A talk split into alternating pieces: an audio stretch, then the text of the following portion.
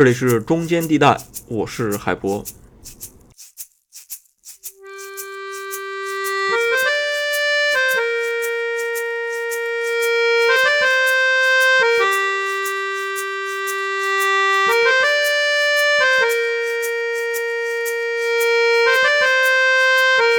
歌曲我记歌听袂死，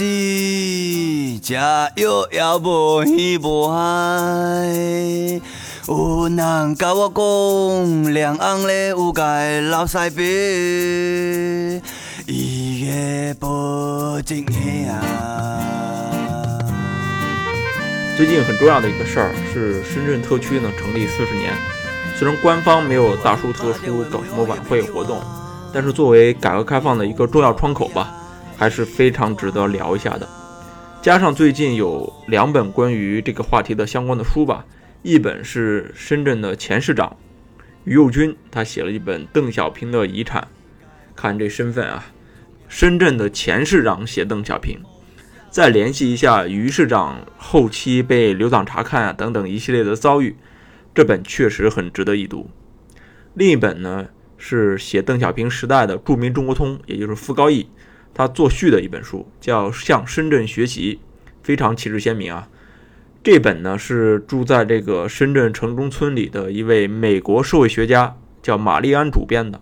其实这本书在一七年的时候就出了英文版，中文版是做了一些删改才发出来的。其中关于一些深圳的性工作者呀，肯定是不会有的了，所以这应该是一本结本。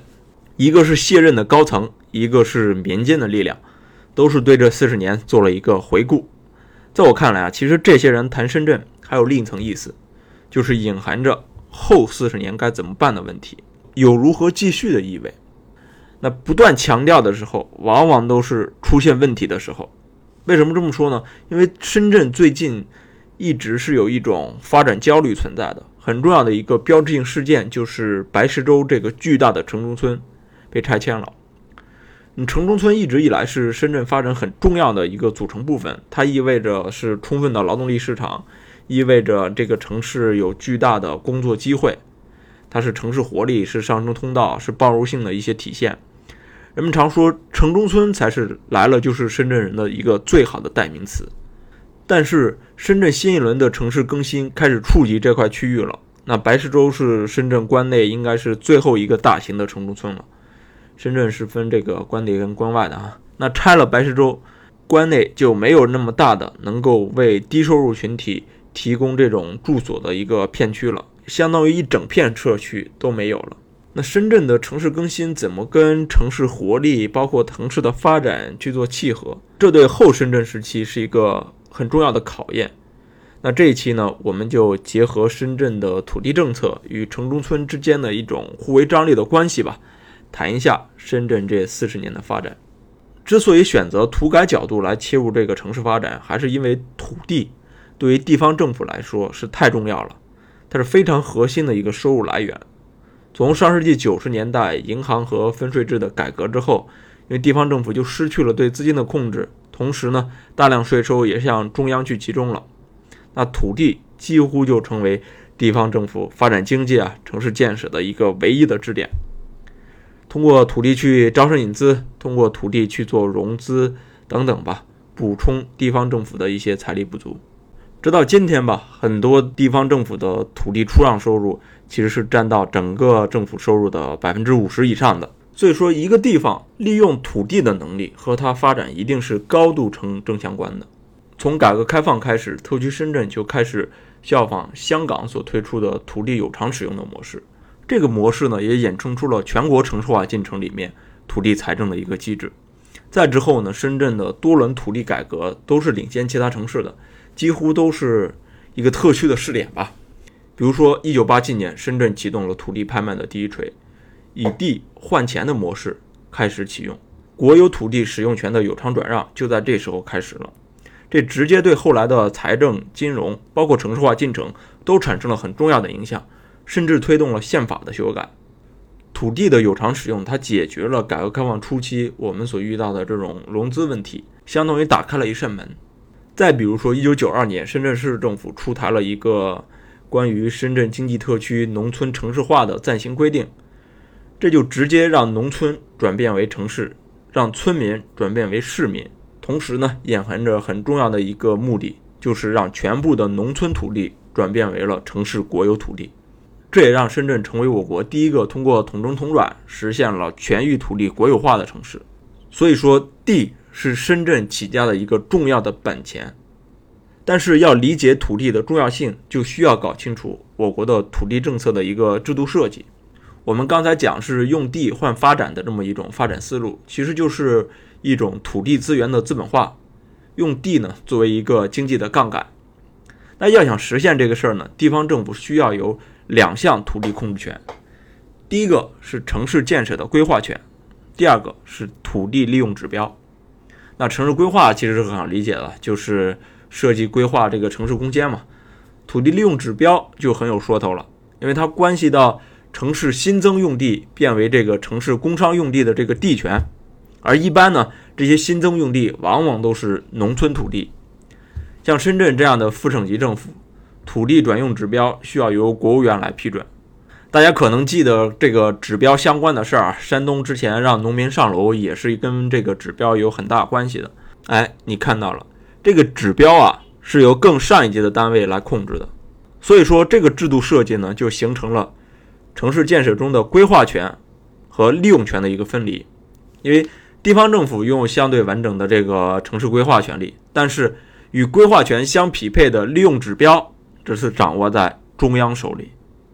那土地控制权的大博弈就由此展开了。在以往的经济实现中呢。博弈往往是地方政府先是违规在前，那中央政府或者是省政府，那事后去被迫追认这个事情。刚才说了，深圳在九二年做了一次统转啊，其实在零四年呢还有一次针对特区外的统转。所谓特区外，就是针对宝安啊、龙岗呀这些地区，把特区外的三百九十亩耕地全部转为市政府发展的储备用地。这个举动在当时的确可以称之为是一次大博弈。因为当时对于耕地的保护还是非常严格的，所以很多人在当时认为这是不可能完成的任务。但是经过深圳政府这个艰难争取之后，国务院以下不为例的方式批准了这个统征方案。这些都没有瞎说啊，这些都是我查了过去的报道和一些官方文件的。这个下不为例是有直接引语的，来自于南方周末的报道。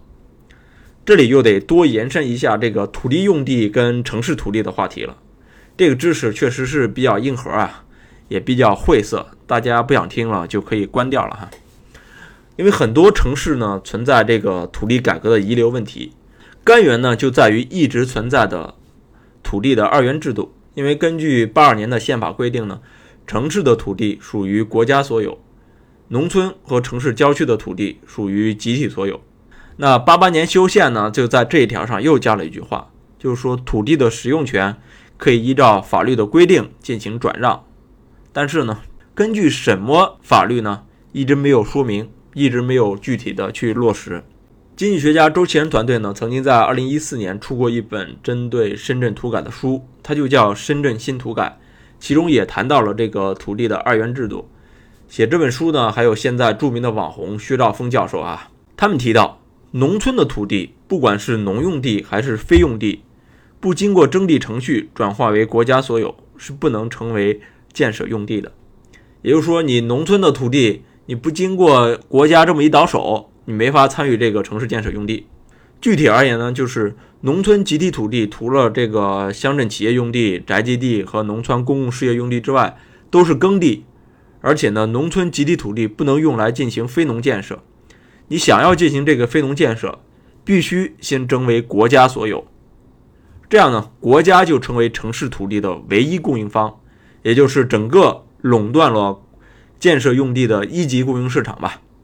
九二年和零四年深圳这两次统转，其实就是把农村集体土地转变为了国有的城市土地。刚才说了土地在改革开放后的一个重要性了，但是这种二元制度让国家成为城市土地唯一合法供应方了。那国家就顺理成章成为土地地租上升的唯一受益者。那农村集体呢，虽然占有大量土地，但是呢，它无法通过来交易这个土地使用权，获得这个城市化带来的一些土地增值的收益。那土地呢，必须先国家化才能市场化，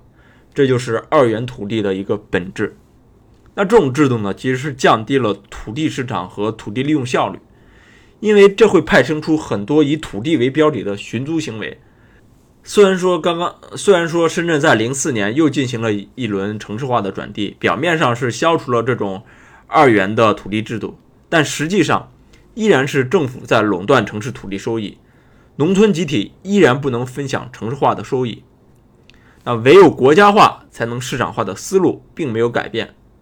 表面上消灭了城乡原本的二元制度，但是却产生了新的二元制度。深圳在零四年那次的补偿用地是比较低的，而且答应的社保呢也没有很好的落实，所以当时农民们就不干了，那我就种房保地。所谓种房保地，就是我在这这块地上盖房子。虽然这个地不是我的，但是这个房子的财产是我们村民自己的吧？所以在城市内部就形成了合法的国有土地和违法占用土地这两种形态。所以说，零四年之后。深圳的土地在法律上都是城市土地了，那土地利用的时候不用再经过国土部的审批了，摆脱了这个中央的控制，但依然呢要面对原住民，就是原来村集体的一些约束。原来的村集体占有了大量土地，他们造房子去出租，但是呢这些土地又不能进入合法的土地流转市场，无法进行更有效的、更有效率的一个配置。所以政府呢也很难进行一个规划，这就引出了我们标题里的第二个主题——城中村。二零一二年，深圳市规土委的人去北京大学朗润园拜访周其仁的团队，其中的数据应该是很真实了啊。这是周其仁那本书里提供的数据。深圳呢有一千九百多平方公里，其中建设了是九百多平方公里，开发强度接近于百分之五十了。那剩下的都是生态保护区，换句话说呢，深圳已经无地可用。但是这个无地可用呢，还有另一层解读空间，就是深圳的土地面积是香港的两倍，开发面积呢是香港的四倍，但是经济总产出只有香港的四分之三，人均产出呢只有香港的三分之一，地均产出只有香港的五分之一。所以比较之下，就不难发现一个事实啊。无地可用的意思，其实就是土地利用效率太低了，再开发的潜力还是很大的。那怎么再开发呢？这就很有意思了。深圳规土委呢还带了另一张图，里面的建筑名称其实是很有意思啊。红色是叫合法建筑，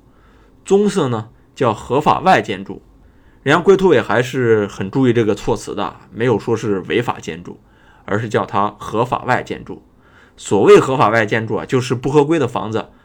往往都是土生土长的深圳原住民和一些新移民盖的吧。深圳这九百多平方公里的建设用地里面，有三百平方公里都是合法外用地，占到了百分之三十二。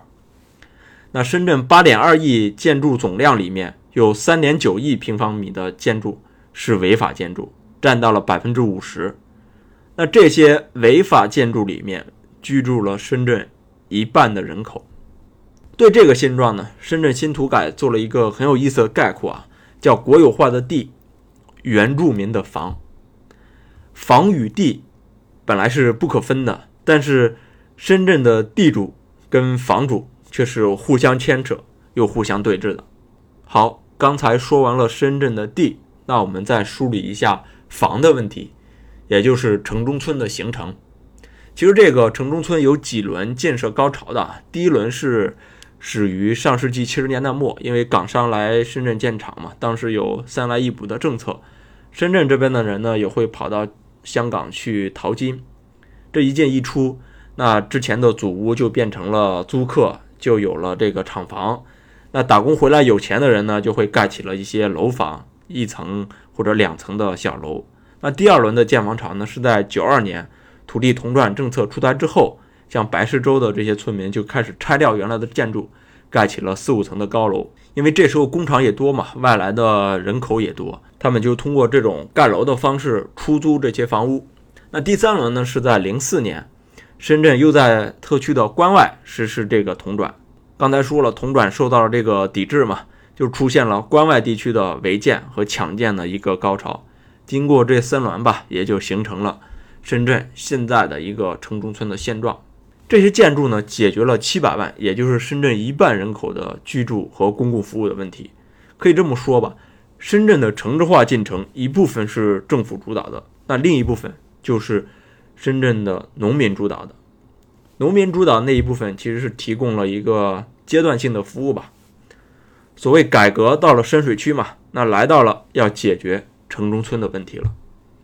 玛丽安其实是有一个很有意思的观察，他认为。某种程度上呢，城中村不仅是普通百姓唯一能发挥的城市空间，也是现阶段深圳市政府唯一能发挥的城市空间了。同时，在二零零四年，还是深圳城市发展一个很重要的转折点，因为在那一年，万象城落成了，这算是一个隐喻吧。深圳从一个打拼的城市转变成一个以消费为荣的城市。之后的地产热潮更是推波助澜了，把城中村这种问题就意识形态化了，这就成为一个必须去改造的一个对象。对国家来说，或者对政府来说，它可以通过这些旧改，让不合法的城中村正式纳入到国家体制里面。而从开发商、地产商的角度来说，它可以通过城市更新，能够使他们获得更多的经济效益。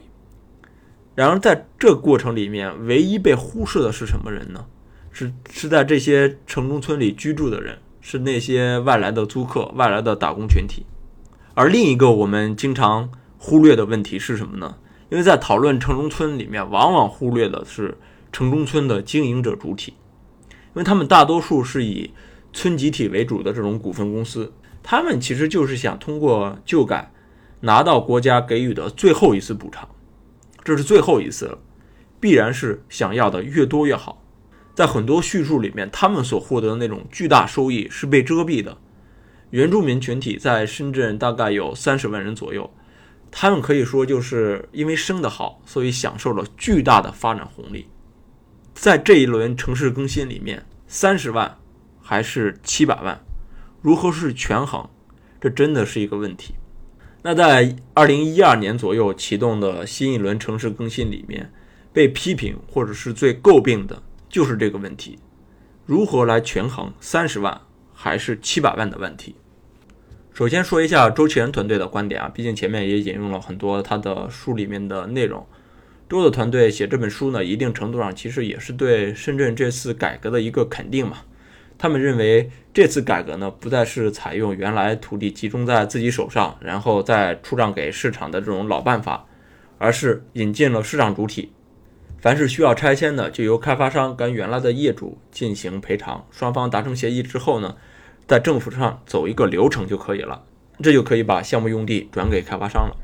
更重要的是啊，在收益分配上，政府也没有拿多少，因为深圳原先是将违法土地，也就是这些城中村们是按二八比例进行分割的，其中百分之二十无偿交还给政府，剩下的百分之八十呢，拿到市场上进行这个城市更新。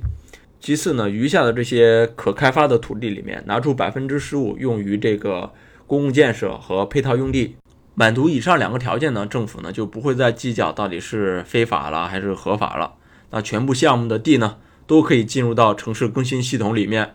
并且呢，在此之后全部都合法化，全部都给你颁证。在周其仁团队看来呢，这种方式就突破了之前唯有国有化才能市场化的思路。而且呢，是尽最大可能的把多数人的经济活动纳入到合法的框架里面。但是反对意见也很鲜明，其实就是针对这第二句话，就是怎么样把多数人的经济活动纳入到这个合法框架内？怎么理解这句话呢？你的所谓多数人到底是三十万人还是七百万人的问题？那反方观点就认为，原住民原本就是凭借自己实质性的掌握着这些土地。在违法但却不被处置的状态下，不劳而获地分享了深圳这座城市发展所带来的红利。更重要的是，通过这个城市更新政策，他们之前这种不劳而获不仅得到了合法性的宽容，而且还因为政府的让利，让他们成为千万乃至亿万富翁。因为之后有很多报道啊，说白石洲拆迁呢可以诞生好几千人这种亿万富翁这种。那城市更新相当于说。是制度性的鼓励了这种不劳而获，而且还拉大了贫富差距。第四周期人团队比较知名的代表就是华生教授，因为他认为深圳的做法是最坏的一个典型，因为那样把好处都给了城郊的原住民，外来的真正的农民群体就更负担不起这个进城的成本和落户的成本了。刚才说了，深圳全部住房有一半都是当地原住民开发拥有的，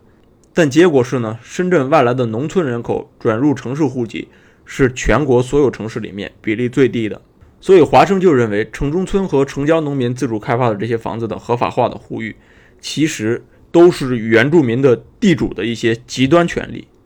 而根本没有什么外来打工者呀或者这些租户的事儿。听到这儿呢，基本上就感觉是一个无解的问题了。那到底是顾及七百万人的利益，还是三十万人的利益？在中国学术上去讨论，往往都会陷入到这种困境里。那解决的办法往往就是要回到制度上去解决问题，但是中国现实世界的运行并不是这样的，城中村也不是一夜之间就能拆完的，即便到现在，像福田还有像岗厦村呀、车公庙附近还有下沙村这些，所以城市的核心地带还是有城中村存在的，像希尔顿或者香格里拉旁边就可以有一些比较破败的城中街道，你可以在那里吃到十块钱一碗的糖水。只是呢，城中村的逐渐减少，对深圳的确意味着一个更不可知的未来。那城市活力是不是就失去了？劳动力会不会进一步的减少？这些都是疑问跟焦虑的。在娜拉走后，深圳发展如何呢？这就很值得继续去观察了。好，这一期先这样，我们下期再见。